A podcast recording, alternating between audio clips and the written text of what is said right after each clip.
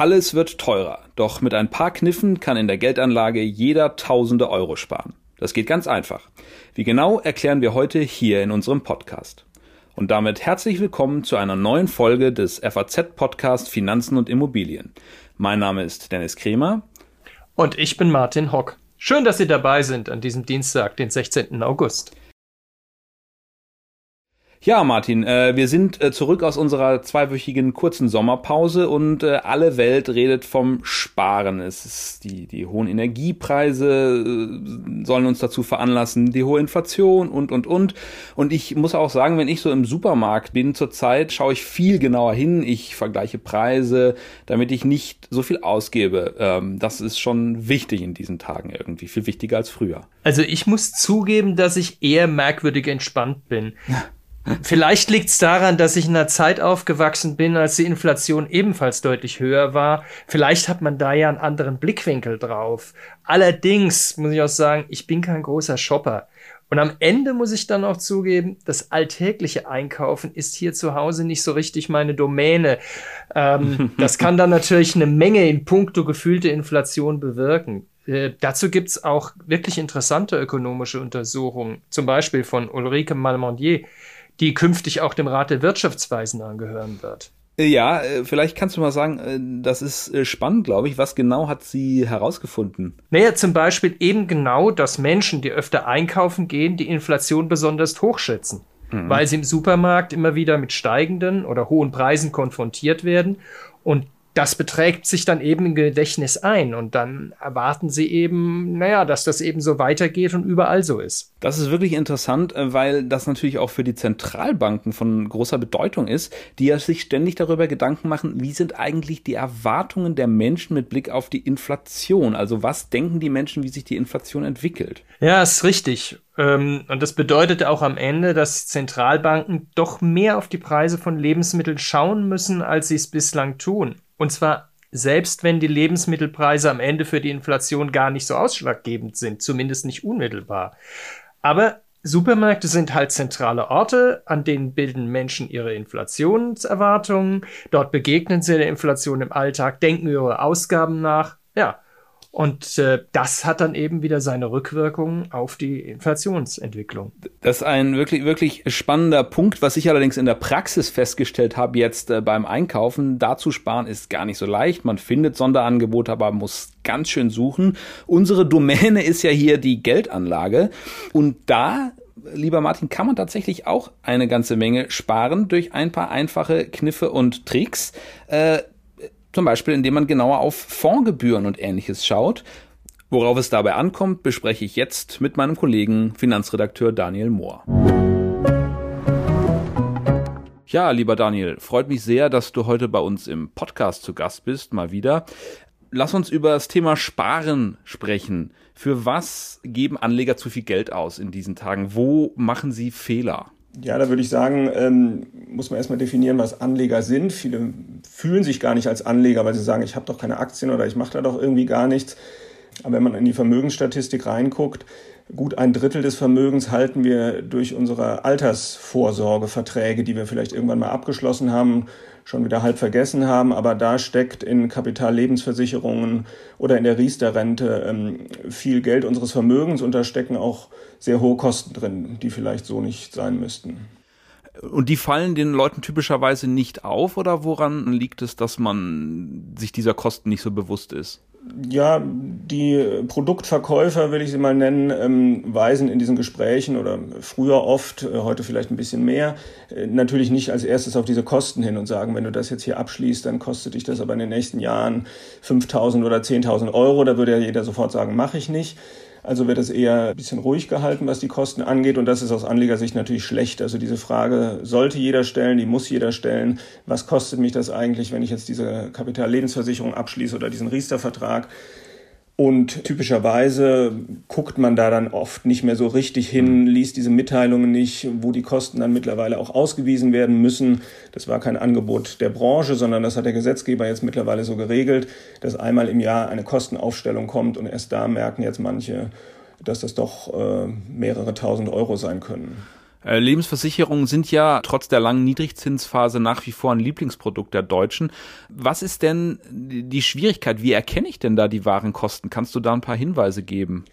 In der Abrechnung sieht man es dann hinterher, mhm. Verwaltung mhm. ihres Vertrages und einbehaltene Abschluss- und Vertriebskosten. Also das sind sozusagen die beiden Punkte. Genau, und die schlagen dann im Laufe der Zeit zu Buche, genauso bei der Riester-Rente. Das Thema sollte man ansprechen und sich dann genau überlegen, ist es mir das wirklich wert oder nehme ich diese Altersvorsorge lieber selbst in die Hand und kriege das irgendwie kostengünstiger und vielleicht sogar auch Rendite stärker hin. Mhm. Würdest du in diesen Zeiten überhaupt zur Lebensversicherung raten?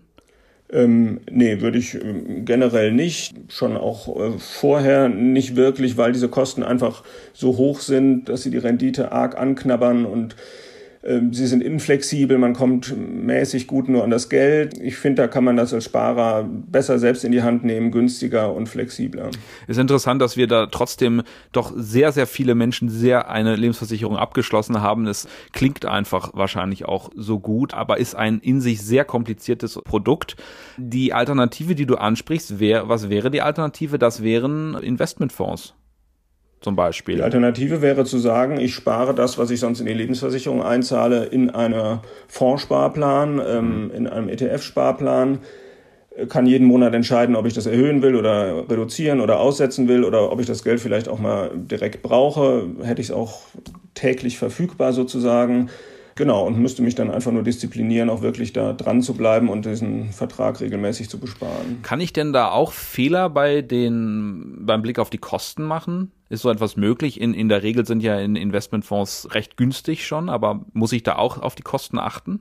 Da gibt es ja den wesentlichen Unterschied zwischen den aktiv gemanagten äh, Fonds und äh, den ETFs.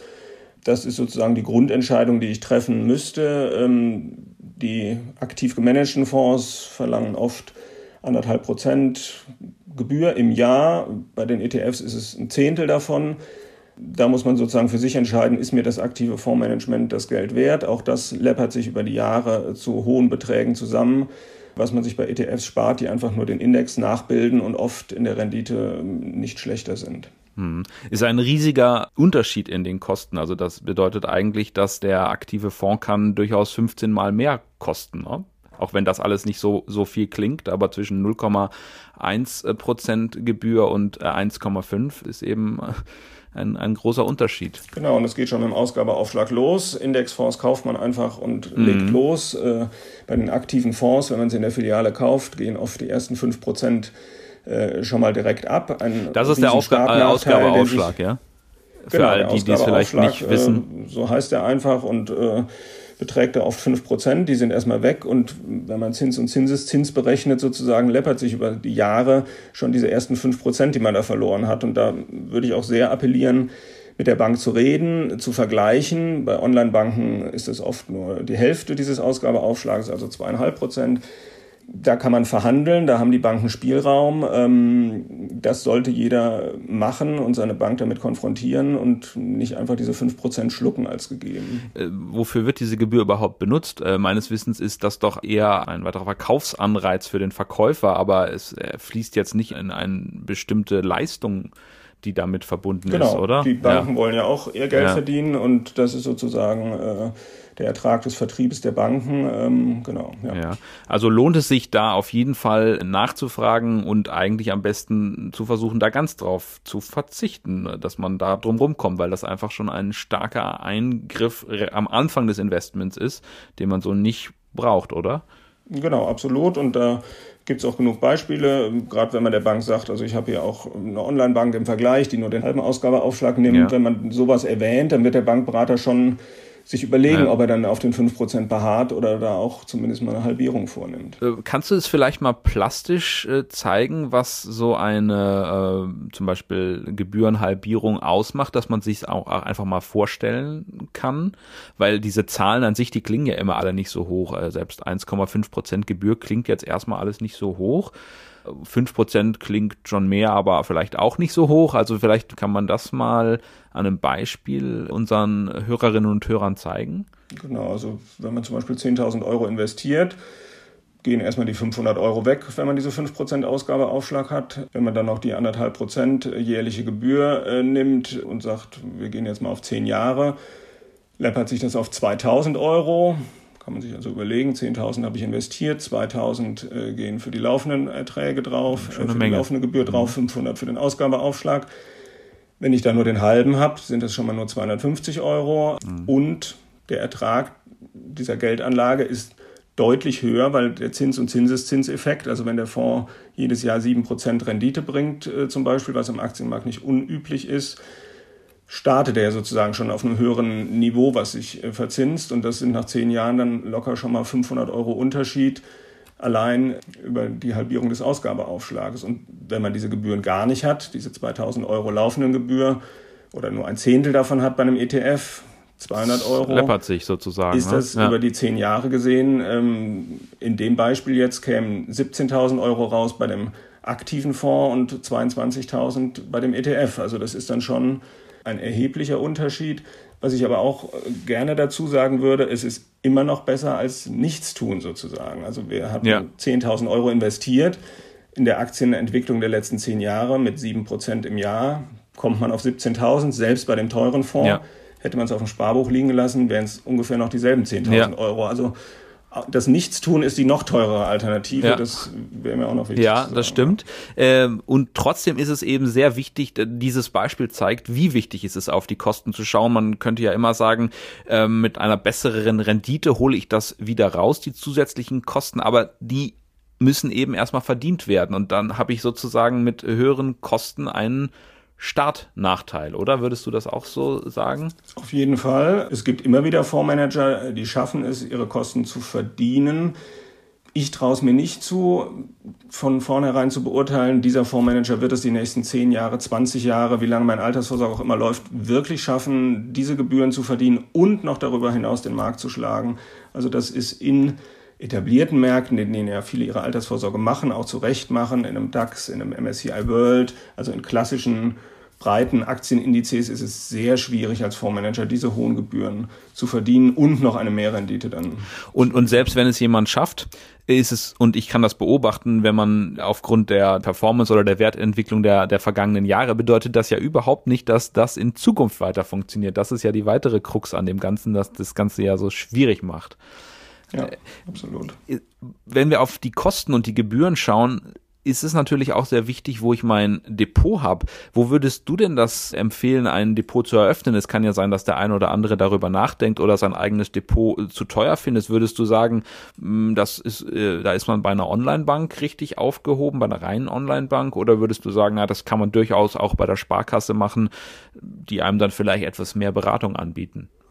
Genau, das ist äh, eine Typfrage, würde ich sagen. Wem das wichtig ist, dass er äh, in seiner Fußgängerzone die Bankfiliale sieht, da gerne reingeht und äh, sich mit den Beratern dort unterhält und sich da wohlfühlt, dem muss es das Geld dann sozusagen wert sein. Die Online-Banken haben in der Regel überhaupt keine Depotgebühr. Das kann sich dann bei einem Aktiendepot, Fondsdepot locker mal auf 100, 200 Euro im Monat allein die Depotgebühr. Dann sind in den Filialen die laufenden Kosten von, von Handelstransaktionen deutlich teurer. Ähm, Auch das läppert sich auf, je nachdem wie aktiv man handelt, aber auch schnell auf mehrere hundert Euro im Jahr. Das hat man bei den Online-Banken kaum oder gar nicht. Ähm, auch diese ETF-Sparpläne, die ich angesprochen hatte, gab es in Filialen lange gar nicht oder nur auf sehr intensive Nachfrage. Die gibt es bei vielen Online-Banken mittlerweile kostenlos, also ohne laufende Gebühren für diesen Sparplan. Da ist ein hoher Wettbewerb zwischen Ja. diesen Online-Banken zum Wohle des Kunden, zum Nutzen des Kunden mit sehr niedrigen Gebühren, oft null oder Handelsgebühren von einem Euro pro Trade oder so. Also das sind erhebliche Kostenunterschiede und da muss jeder für sich beurteilen, ob er das Ganze digital gerne macht. Dann ist die Online-Bank auf jeden Fall die bessere Wahl oder ob er den Berater in der Bank haben möchte, kennen möchte. Dann kann er auch bei seiner Filiale bleiben, wissend, was das Genau, ist. das hat aber einen, einen, einen gewissen Preis und natürlich muss man auch immer wieder darauf hinweisen, dass der typische Bankberater zwar Bankberater heißt, aber eigentlich ein Verkäufer seiner äh, Produkte ist und ähm, eben nicht unbedingt den besten Fonds empfiehlt, sondern schon auch den Fonds, der seine Bank gerade interessiert, den seine Bank gerade verkaufen möchte, oder? Hat sich da irgendwas Absolut. dran geändert also in, den, in den vergangenen in Jahren? Sparkasse wird man mit Sicherheit eher einen DK-Fonds empfohlen bekommen mhm. und bei der Volksbank dann eben von Union Investment. Da kann man natürlich nachfragen und sagen, gibt es nicht auch andere Anbieter, aber von sich heraus ist in der Tat der Eigenvertrieb der eigenen Fondsmarken ähm, schon das, was, was die Berater machen. Ja. Das heißt, es spricht schon viel dafür, wenn man sich das zutraut, ähm, viel selbst zu er erledigen. Sonst sind die, die Einschränkungen, die man hinnehmen muss, doch recht hoch. Ich muss eben dann sehr genau aufpassen, wenn ich zu so einem Berater gehe, was er mir da eigentlich äh, verkauft und sehr genau nachfragen. Mhm. Äh, es gab ja eine. Ich würde halt ja, auch für das Vergleichen noch äh, plädieren. Ja. Äh, viele gucken sich jede Woche den Aldi-Prospekt oder Edeka oder Rewe an und investieren viel Zeit oder wenn sie eine Waschmaschine kaufen, investieren viel Zeit in Produktvergleiche. Und wenn man das so zumindest ein bisschen auch in die Geldanlage mit reinnehmen würde und ja. guckt mal zumindest, was würde denn der Online-Anbieter kosten im Vergleich zu meiner Filiale oder sozusagen, wenn man sich die Mühe ab und zu macht, kann das hilfreicher sein, als wenn das Joghurt 29 statt 49 Cent kostet. Ja.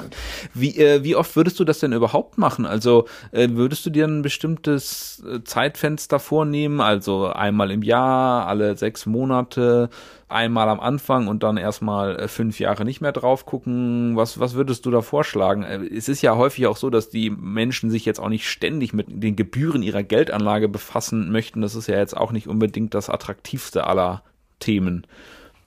Wenn man es einmal am Anfang macht, wäre schon viel gewonnen, würde ich sagen. Und dann, bevor man so einen langfristigen Vertrag abschließt, auf jeden Fall. Also so eine Kapitallebensversicherung, ja. eine Riester-Rente. Bei solchen Dingen würde ich auf jeden Fall vergleichen. Und was die Depotbank angeht, die soll man jetzt auch nicht, die Zeit und Lust hat man ja auch nicht, die dauernd zu wechseln. Ja. Die würde ich mir einmal am Anfang nochmal in Ruhe angucken dann entscheiden und wenn einem dann irgendwann später ein Angebot auffällt, kann man das natürlich machen, aber das ändert sich auch jetzt nicht so rapide ständig, dass man da irgendwie dauernd gucken muss. Also einmal am Anfang wäre schon viel gewonnen. Wir haben jetzt viel davon geredet, wie man äh, in diesen Zeiten Kosten, Gebühren spart, wie man vergleichen sollte, worauf man achten sollte. Das ganz klassische Sparen ist ja in den vergangenen Jahren außer Mode gekommen, weil es eben einfach nichts gab, was man sparen konnte. Es gab ja überhaupt keine Zinsen. Jetzt ändert sich das ja leicht wieder. Würdest du in dieser Zinswende, die wir gerade erleben, dazu raten, auch wieder mal Geld aufs Tagesgeldkonto oder auf ein Festgeldkonto zu legen? Ähm, oder sind diese Zinsen klar. noch zu niedrig? die man da bekommt. Nö, auch da lohnt das Vergleichen und das, das Schauen, wer bietet da jetzt schon ein Prozent oder zwei Prozent. Ähm, die Einlagensicherung im Blick behalten. Ähm, möchte ich die deutsche haben oder reicht mir auch die lettische oder türkische oder wo auch mhm. immer die Anbieter äh, sitzen. Auch da sind 2% Zins natürlich hilfreicher als null. Äh, genau, aber das sollte auch immer nur ein Teil des Vermögens sein. Bei vielen ist es ja das ganze liquide Vermögen ja. liegt dann auf diesen weitgehend zinslosen Konten. Also da auch immer abzuwägen, äh, doch mal auch einen Teil an den Kapitalmarkt zu legen, ähm, auch den Gedanken sollte man ab und zu haben. Und ich muss eben dabei auch berücksichtigen, äh, dass die Inflationsraten sehr hoch sind zurzeit. Das heißt, mit einem, selbst mit einem einprozentigen Zins, den ich vielleicht irgendwo auch für Festgeld äh, bekomme, schlage ich ja noch lange nicht die Inflation. Ja, im Moment verliert das Vermögen an äh, Kaufkraft. Ja. ja. Hast du denn noch ganz persönliche Spartipps, die du vielleicht in, in deinem Alltag als Anleger anwendest? Gibt es irgendwas, was du regelmäßig machst und wo du sogar ein bisschen Freude dran hast, wenn du sparst? Oder würdest du sagen, wir haben hier im Prinzip schon alles besprochen? ich würde sagen, wenn man das einmal am Anfang gemacht hat und sagt, bei der Online-Bank bin ich jetzt zufrieden und das läuft, dann würde ich sagen, sind die Kosten eher äh, zweitrangig und erstrangig wäre es zu gucken, äh, wie teile ich das Vermögen auf, wie sehe ich die Chancen am Aktienmarkt. Äh, mhm. Da regelmäßig zu sparen oder da immer mal wieder drauf zu schauen, ist, glaube ich, noch lohnender als die Kosten, die dann sozusagen erst an zweiter Stelle kämen.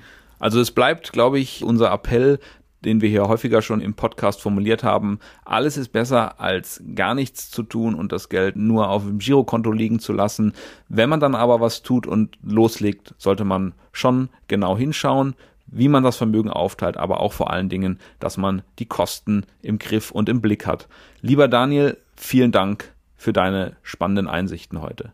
Ja, Dennis, vielen Dank, gerne. Dennis, was nimmst du aus dem Gespräch mit? Ja, ich fand vor allem interessant, wie ein kleiner Unterschied bei den Gebühren in der Praxis doch eine ganze Menge Geld ausmachen kann. Da kommt ja dann am Ende doch einiges zusammen. Ja, mir hat Daniel aus der Seele gesprochen, als er betont hat, dass es wichtig ist, überhaupt erst einmal mit der Geldanlage anzufangen. Mhm. Es sind die Hürden ja auch sonst schon groß genug, da muss man sich nicht zusätzlich ins Boxhorn jagen lassen. Und dann gehört es natürlich absolut dazu, sich um die Kosten zu kümmern. Und dann sind wir auch schon wieder bei unserem Ding der Woche. Dennis, was hast du uns mitgebracht? Ja, diesmal eine Streaming-Serie. Ähm, ich muss zugeben, ein bisschen äh, denkt man ja immer, uh, kann man jetzt einen Film gucken? Ist es so schönes Wetter? Muss ich nicht eigentlich zum nächsten See fahren? Aber ich bin dann doch einmal äh, drin geblieben und wer das auch macht, dem kann ich äh, die Serie King of Stonks nur sehr empfehlen. Ist das nicht die Satire über den Wirecard-Skandal? Richtig, genau. Das sind acht Folgen, die sind seit einem guten Monat auf dem Streaming-Portal Netflix zu sehen. Das ist wirklich äh, eine bitterböse, völlig überdrehte Darstellung dieses ganz, ganzen Skandals. Jetzt auch ohne Anspruch auf korrekte Wiedergabe der Fakten, ne? aber man muss trotzdem sagen, so weit von der Wirklichkeit entfernt ist es dann doch häufig nicht. Im Film heißt die Firma allerdings nicht äh, Wirecard, sondern Cable Cash. Aha. Welcher Schauspieler hat dir denn da am besten gefallen? Ja, das muss ich schon sagen. Das war äh, großartige Darstellung von äh, Matthias Brann. Der, der ein oder andere kennt ihn so eher als leisen, sehr ernsten Darsteller. Aber dieses Mal ist er total laut, er hat total Lust zu spielen, ist exzessiv. Also was man verraten kann, ist vielleicht, er spielt den Chef von Cable Cash und der heißt Magnus Kramer. Die Finanzwelt liegt ihm zu Füßen und dieser Mann ähm, hat aber eigentlich gar keine Ahnung, was er da tut. Er tritt zum Beispiel auf Investorenkonferenzen Pressekonferenzen auf und lässt sich äh, bei diesen Auftritten alles über einen Knopf im Ohr vorhersagen hat. Also überhaupt keinen blassen Schimmer. Manchmal möchte man ja meinen, das war auch in der Wirklichkeit so. ja. Naja, im echten Leben steht jetzt der frühere Chef von Wirecard, Markus Braun, vor Gericht und seinen ehemaligen Vorstandskollegen Jan Marsalek, da fragt man sich ja, ob es den überhaupt gegeben hat, denn der ist immer noch untergetaucht, scheint fast schon ein Phantom zu sein. Gäbe ja auch schönen Stoff für die Serie. Kommt das denn drin vor? Naja, eigentlich, das kommt schon vor. Es wird natürlich immer wieder betont, dass es sich um ein frei erfundenes Ereignis handle, aber der wichtigste Kollege von Magnus Kramer und dessen wichtigster Kompagnon ist ein Österreicher und der heißt Felix Armand und ja, du wolltest es gerade schon mhm. sagen, Marsalek ach, ist auch ach, Österreicher. Was. Ja, ja, da kann man sich also seinen Teil denken. In der Tat. Ich bin ja meistens immer noch zu faul, um Streamingdienst einzuschalten, aber vielleicht schaue ich mir es demnächst doch mal an. Aber was ich mich die ganze Zeit frage, was bedeutet eigentlich im Filmtitel King of Stonks das Stonks? ehrlich gesagt muss ich ja immer an den Film über den Skandal mit den angeblichen Hitler-Tagebüchern denken, aber der hieß ja dann Stonk. Ich glaube, das war tatsächlich auch eine mögliche Absicht, um ein bestimmtes Publikum davor äh, die, vor, zu dieser Serie zu locken. Aber ich musste den Begriff auch mir erstmal äh, tatsächlich äh, ergoogeln und habe dann herausgefunden, das ist ein Begriff, den vor allen Dingen junge Anleger benutzen, eine absichtlich falsch geschriebene Form des englischen Worts für Aktien, Stocks. Und äh, das handelt äh, sich dann um einen Hinweis darauf, dass sich hinter solchen falschen Schreibweisen oft Betrügereien verbergen könnten. Das heißt, die Anleger warnen sich häufig auch damit und sagen, das ist äh, äh, ein Stonk, das ist nix, wo man, äh, wo was, was echtes dahinter ist. Also so ein bisschen Parallele ist ja dann auch, obwohl nun Stonks dann doch ein bisschen auch was anderes ist als Stonk. Mhm. Aber im Großen und Ganzen ist es doch nichts anderes als der Rat, den wir hier im Podcast ja auch immer mitgeben wollen. Immer gut aufpassen, wo man sein Geld investiert. Und das war's auch schon wieder mit unserer dieswöchigen Folge des FAZ-Podcasts Finanzen und Immobilien. Wenn Sie Fragen haben, Themenwünsche oder andere Anregungen, schicken Sie uns eine E-Mail an podcast.faz.de oder schreiben Sie uns auf unseren Social-Media-Kanälen. Wir freuen uns, wenn Sie uns abonnieren und wenn Sie uns weiterempfehlen. Zu finden sind wir überall dort, wo es Podcasts gibt. Und schauen Sie auch gerne mal in unsere LinkedIn-Gruppe, da gibt es auch immer wieder interessante Posts. Tschüss! Und bis nächste Woche. Alles Gute und machen Sie was aus Ihrem Geld.